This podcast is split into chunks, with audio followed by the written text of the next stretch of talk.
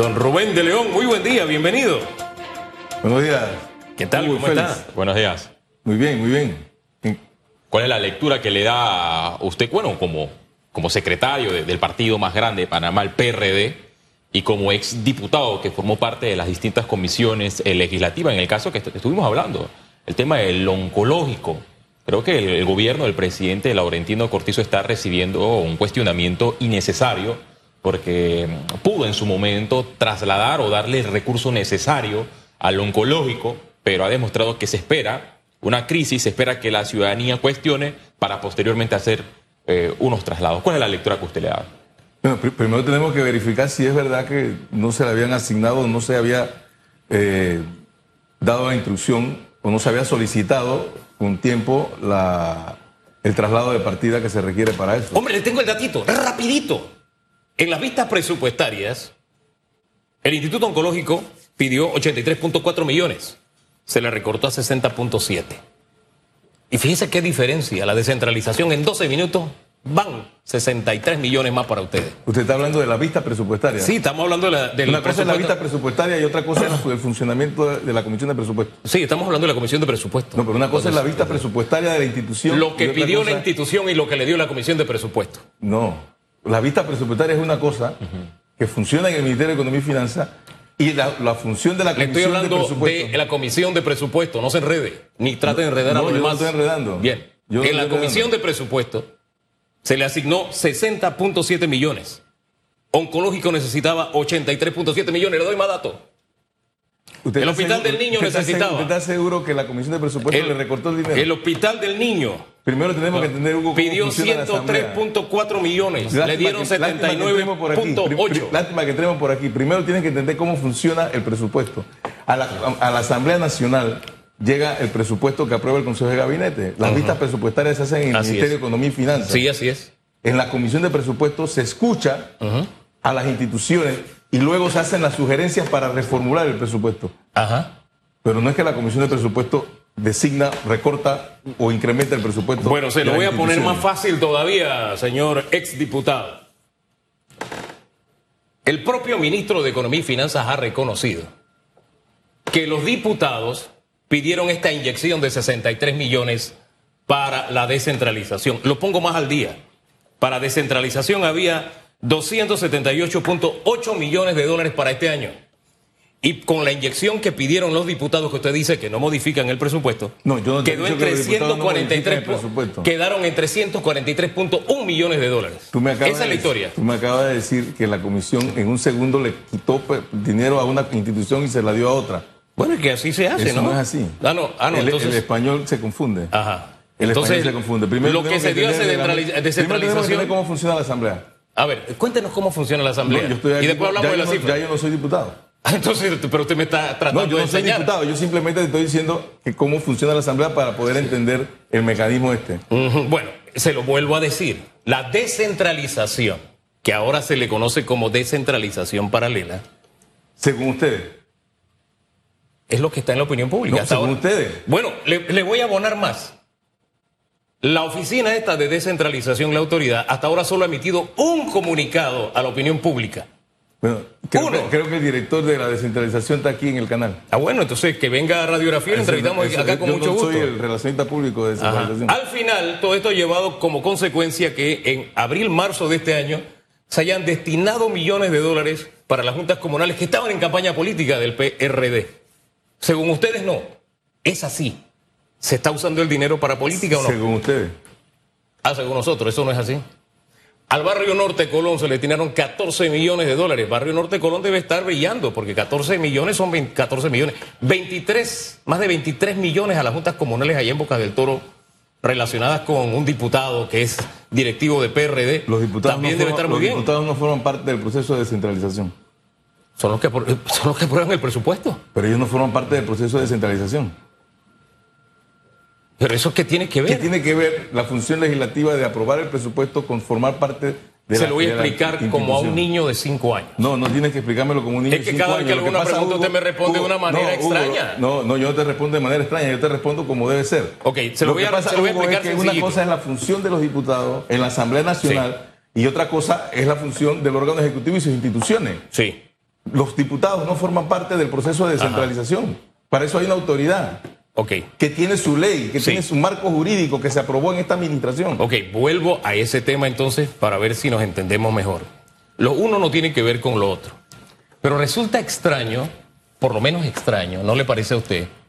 Que de estos 202 millones de dólares que en este último año se han destinado a descentralización, más de 179 millones de dólares hayan ido a dar a las juntas comunales PRD y que los mayores de- desembolsos se hayan dado en los meses de abril y mayo, cuando precisamente inicia la campaña del PRD.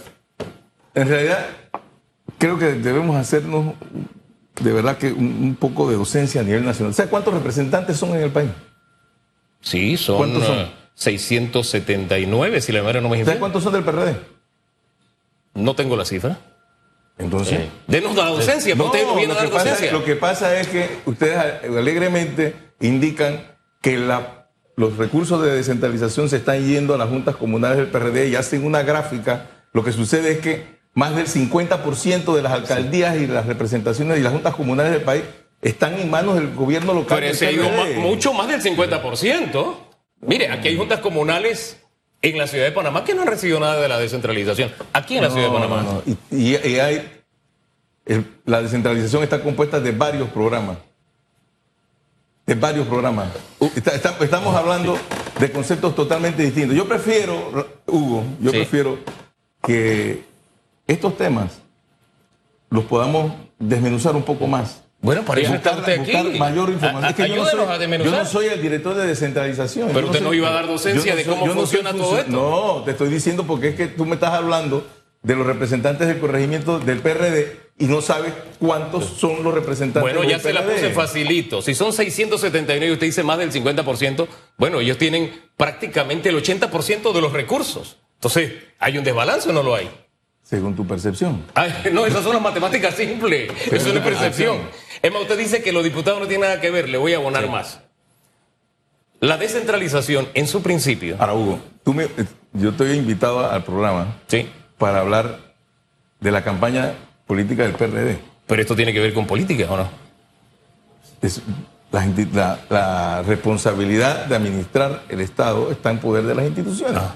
Si tú quieres saber un poco más de descentralización, yo te sugiero que, así como el tal director aquí de, de descentralización en, en un canal amigo, le pidas a su relacionista público que te lo invite y te haga la explicación y Ah, ok. al país. Vamos a aceptar su sugerencia. Claro. Ya lo, lo hemos llamado y no responde a propósito. Bueno, está aquí. Sí, sí, no, vamos a ver si la productora aprovecha y ella sí le responde. Yo a la no. mando a que lo ubique cuando sale ahí. Sí, sí. Yo, yo tú lo mando allá. Sí, no, va- vamos, a, vamos a hacer el esfuerzo, pero como este dinero se ha dado en campaña y el señalamiento en Esa la es la opinión pública. percepción. No, ahí están las cifras. Pero es que ta- y se ha publicado No, los no, desembolsos. No, no, no, no, no, no, no, no, no, no, no, no, no. Mira. Por eso comenzamos por ese tema. tiene el año? Ah, pero, eh, eh, bueno, no te rías. ¿Cuántos meses tiene el año? Ay, La- Dios lo- de los gloria. desembolsos se hacen mensuales. Ajá. El presupuesto está mensualizado. Todas las instituciones tienen su presupuesto mensualizado. Esa es la forma en que se distribuye el presupuesto de las instituciones una vez se aprueba el presupuesto, porque dependen de los ingresos que recibe el gobierno. Mire, yo solamente voy a anotar. Entonces, una- yo antes de, de entrar en detalle de los cuales Sí. no conozco la profundidad, pero sí te puedo hablar de estos casos concretos de que el PRD tiene en control político de más del 57% de las juntas comunales y de las alcaldías del Sí. país, es una realidad política. Claro. Y por eso, y siendo Es una, una realidad, realidad política, política. se lo planteamos porque está en el No, debate político es una este realidad tema. política, pero tú mezclas esa realidad política con la responsabilidad institucional. Además, cada quien responde por el manejo de los fondos, Hugo. No, estamos totalmente de Cada quien acuerdo. responde por el manejo de los fondos. El PRD está transparente en el manejo de estos fondos, dice usted. Pero eso lo determinará la Contraloría. PRD también. Eso lo determinará la Contraloría.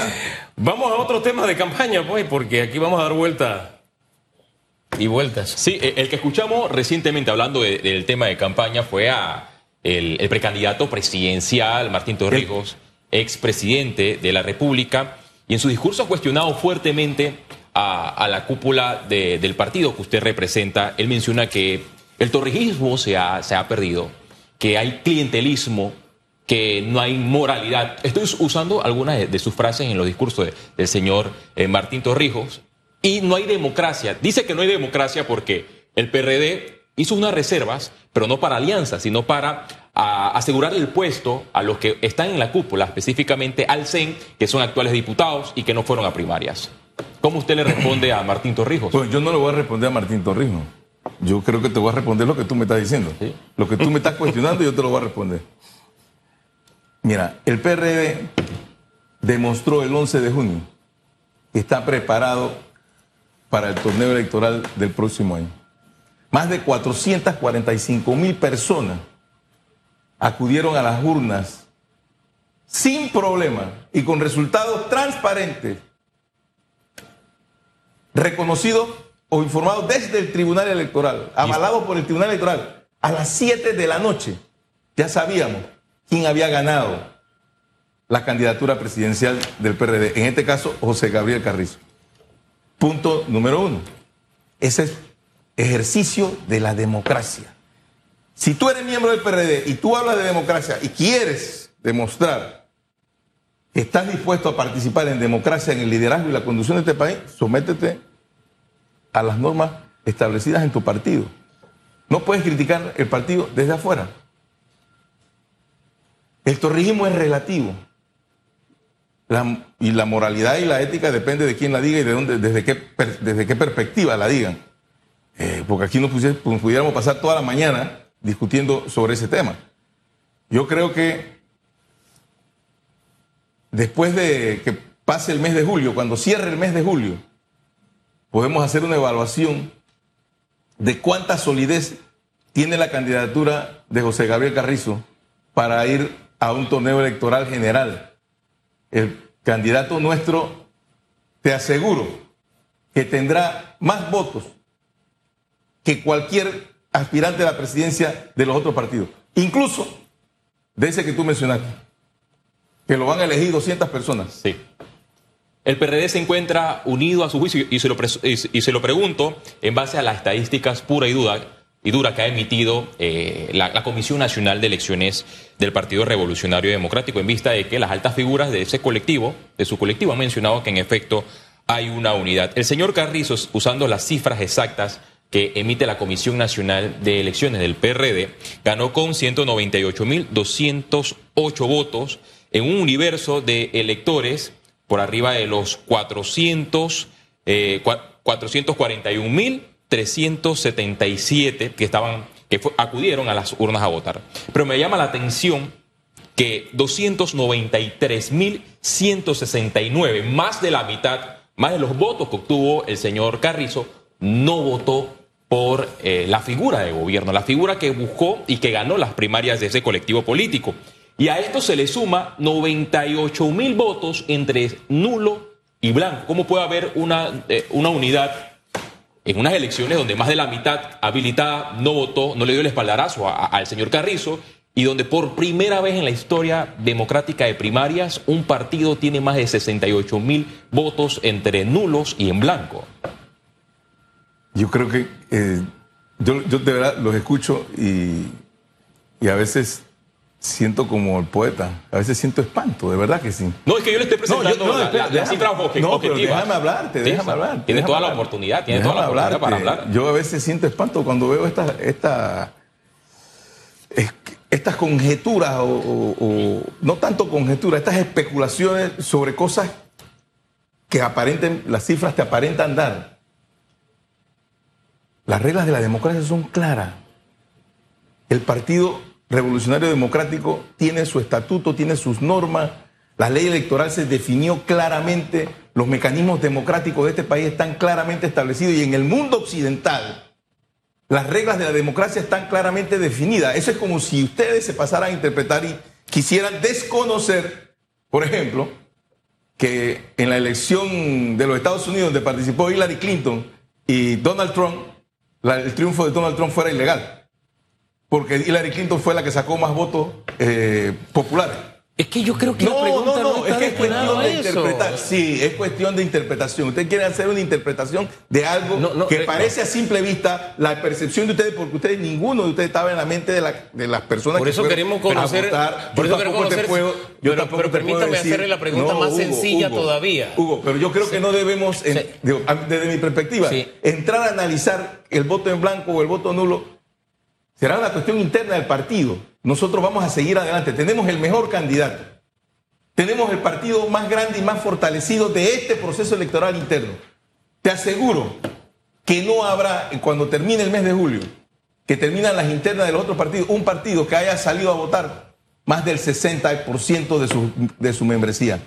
Tenemos el partido más grande, decidido, no importa las razones por las que fueron a votar ni por quién fueron a votar. Sí. Salieron a votar convencidos de la bandera. La gente salió a votar por la bandera. La bandera del PRD es la que va a estar en la boleta de votación el próximo 5 de mayo. Yo- yo- yo le voy y a decir frente algo. a eso, frente a eso, nosotros hemos estado consolidando los llamados de unificación del partido. En este un partido tan grande, todos tenemos derecho. Y esa es la, esa es la bondad del PRD. Este partido no tiene dueño. Sí. Así lo fundó, lo creó el fundador nuestro, que fue el general Omar Torrijos. Este es un partido sin dueño, donde aquí se gana el liderazgo a punta de voto. Y dime si no representa el liderazgo formal de José Gabriel Carrizo, ratificado en las urnas, con lo que tú acabas de, la cifra que tú acabas de decir, en una participación de más del 60%, ha demostrado que tiene las condiciones y la cualidad para ser el abanderado del PRD. Por eso nos reunimos el lunes con el Comité Ejecutivo Nacional. Que eso Por eso el Comité Ejecutivo Nacional tiró la línea, duda, hizo su, hizo su-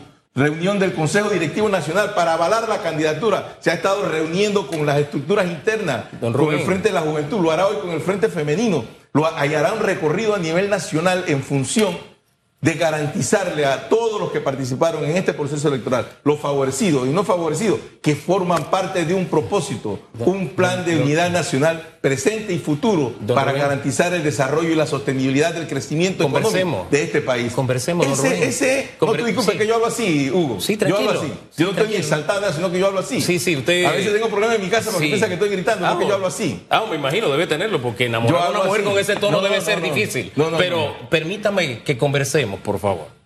La pregunta es simple.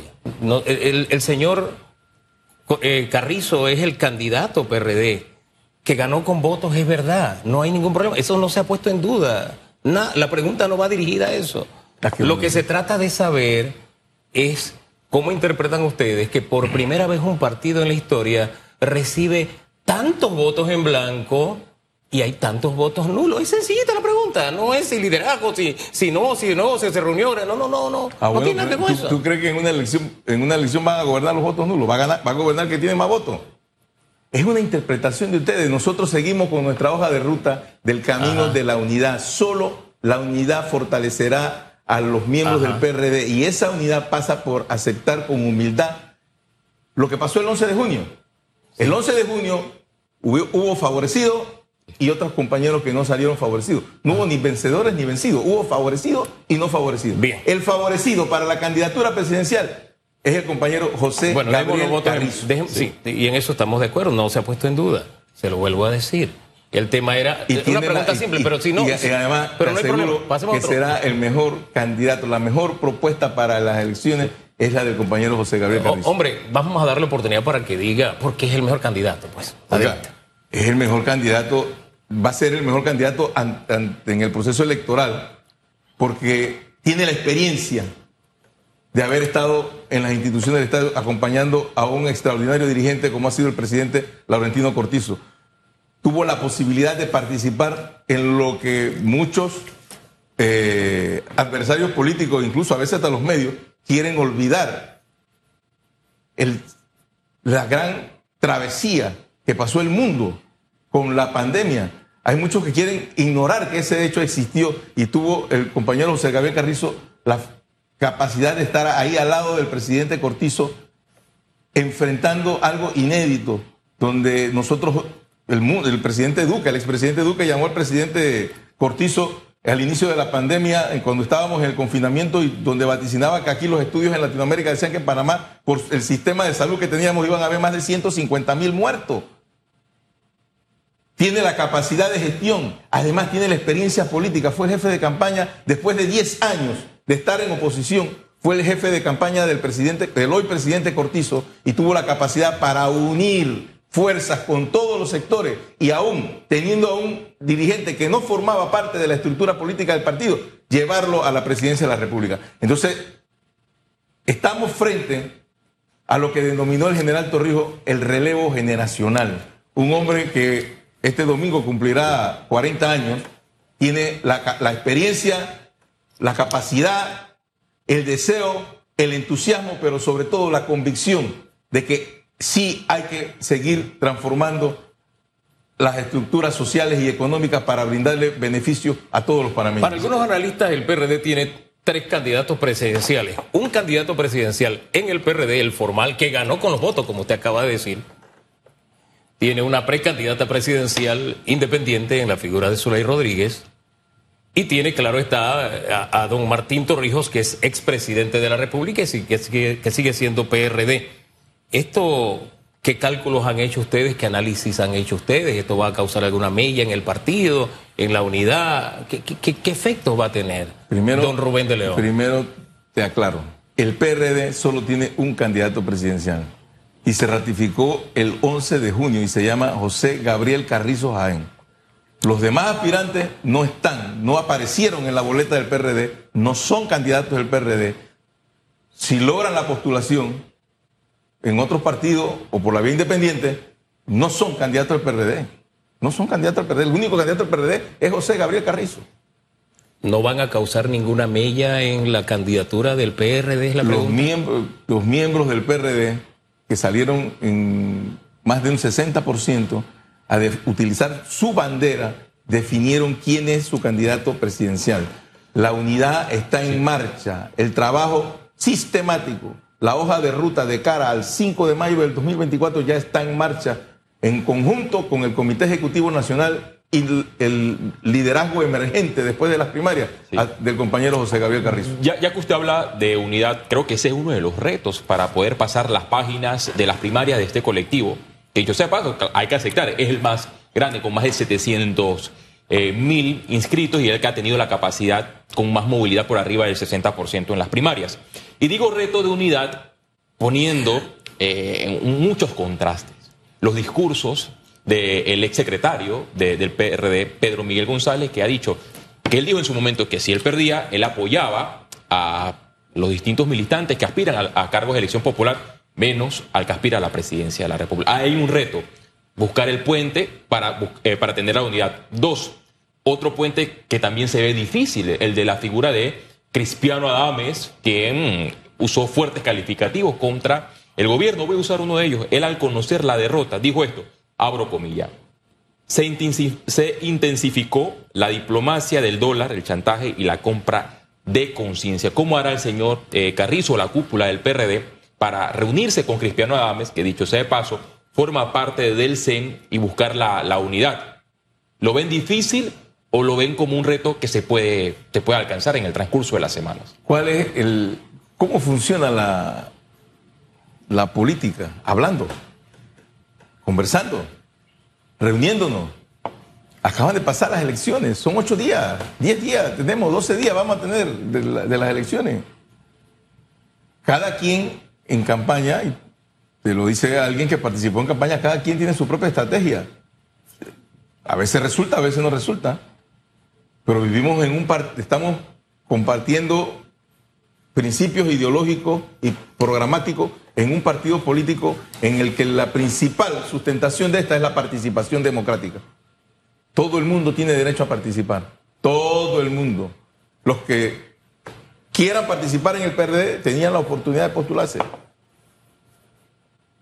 Y la unidad se construye día a día, no de palabras, se hace con hechos y eso es lo que hemos determinado junto al liderazgo de José Gabriel Carrizo con el Comité Ejecutivo Nacional para construir esa unidad de propósito, no por temas personales, de propósito.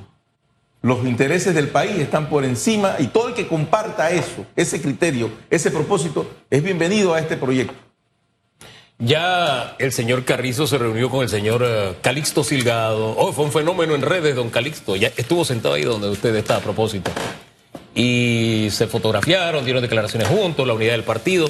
Veremos eh, también tender puentes hacia el señor eh, Cristiano Adames, el para señor... todos, para todos los compañeros Eso- que participaron, eso va a darse entonces para también. todos, para los que fueron favorecidos y no favorecidos en este proceso electoral interno. Nosotros respetamos la libertad que tienen los compañeros para participar. Este es un partido democrático, todos tenemos ese derecho. El que quería ser abanderado del PRD para cualquier cargo de elección tenía que postularse en- a lo interno del partido. Por eso el PRD tiene un solo candidato a la presidencia de la República, que es José Gabriel Carrizo. ¿Qué tiene en la agenda hoy, don José Gabriel? ¿Ya se reunió con el Frente Femenino? No, esta, sé, noche, esta tiene reunión con el Frente Ah, Femenino. es esta noche. Esta noche Esta tiene una reunión con el Frente Femenino, con la estructura formal institucional del Frente Femenino del partido, con la compañera Arely González y su equipo, que han hecho un extraordinario trabajo político interno. La mujer representa cerca del 50% de la membresía de este partido. Eh, es importante su participación electoral. Así se va a reflejar incluso en, la gran cantidad de postulaciones que tenemos que, hacer frente a este torneo electoral. Y el rol de la mujer dejó de ser un rol de esas, de esas expresiones machistas de que atrás de un hombre hay una gran mujer. Al lado de un hombre en el PRD siempre hay una mujer. Siempre hay una mujer caminando hombro a hombro, enfocada en transformar las estructuras sociales de este país, en convertir en realidad el principio y el ideario torrijista. Para nosotros, el PRD representa la acumulación de los principios que Omar Torrijos nos legó. Y esos principios son fundamentalmente la transformación social y económica de todos los ciudadanos. Los que los verdaderos torrijistas están en el PRD. Los verdaderos torrijistas que creen en la transformación y en el ideario que Omar nos dejó, en ese legado que nos ayudó a conquistar el canal, a recuperar la soberanía sobre todo nuestro territorio, a garantizar la creación de una gran capa media de profesionales que permitió el crecimiento y el surgimiento de, de este país, estamos en el PRD. Los que queremos participar en política en el PRD, tenemos que someternos a lo que establece el estatuto y el reglamento interno. Los que están fuera no son del PRD. Hombre, don Rubén, gracias por acompañarnos esta mañana en Voto 24. Que tenga buen día.